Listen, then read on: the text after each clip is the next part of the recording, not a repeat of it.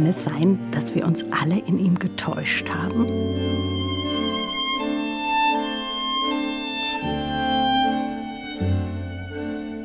Mozart galt doch als der lichte, heitere, apollinische Musiker und nun diese Depressivität.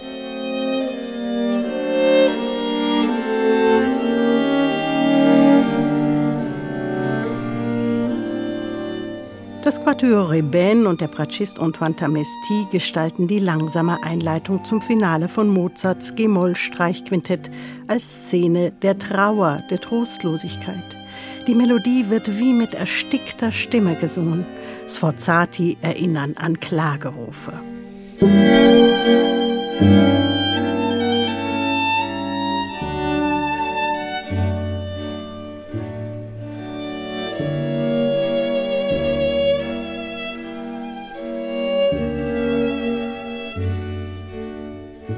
dieser Klangwelt ist der Weg zu Franz Schubert nicht mehr weit. Aber das hat nichts mit einer allzu willkürlichen Interpretation zu tun. Das Quatuor Eben und Antoine Tamesti spielen exakt das, was in den Noten steht.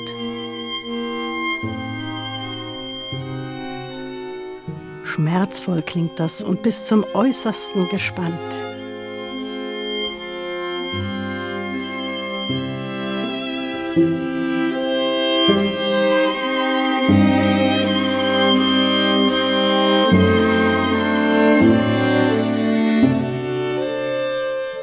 Erste Violine lamentiert mit Seufzern.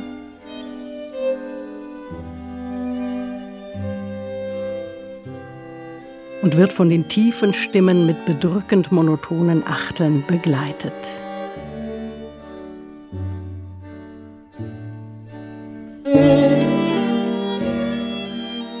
Dann wieder ein jäher dynamischer Wechsel.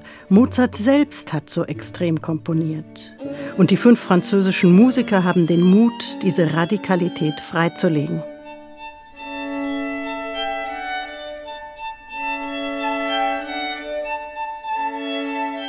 Wohlgemerkt, wir befinden uns hier in einem Finale, das doch traditionsgemäß ein heiterer Kehraus sein sollte. Doch Mozart stellt alles auf den Kopf. Und das geschieht auch schon im Menuett dieses G-Moll-Quintetts.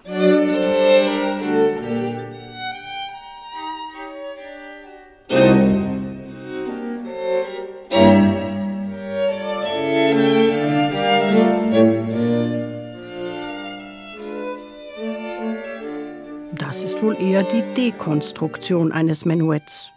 Unverhältnismäßig laut platzt der Auftakt heraus, sodass anschließend erstmal eine Schrecksekunde folgt. Antoine Tamesti und das Quatuor Rebène setzen es mit gekonnter Vehemenz um.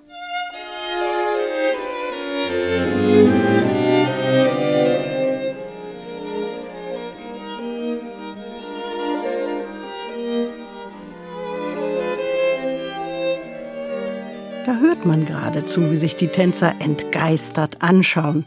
Oder man hat den Komponisten vor Augen, der wütend das Notenblatt zerreißt.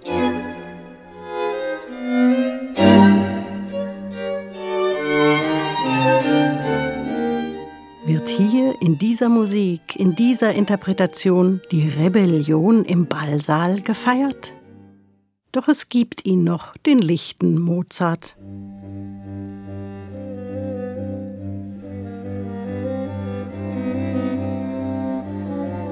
Das C-Dur-Quintett, mit dem das Quatuor Rebène und Antoine Tamesti ihr Mozart-Album eröffnen, stürmt nicht auf die Barrikaden und ist doch genauso modern.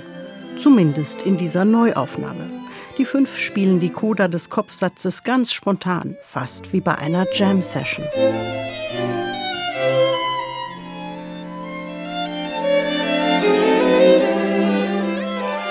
Es ertönt ein kurzes Stichwort und schon scheinen sie darüber zu improvisieren, lauschen sich wechselseitig nach, reagieren aufeinander.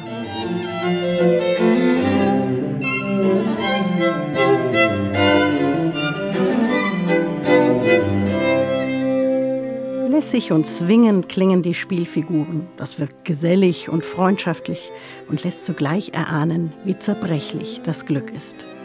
Das Quatuor Rebène und Antoine Tamesti bieten mit ihrer neuen CD viel Stoff zum Nachdenken. und den Anstoß, Mozart neu kennenzulernen.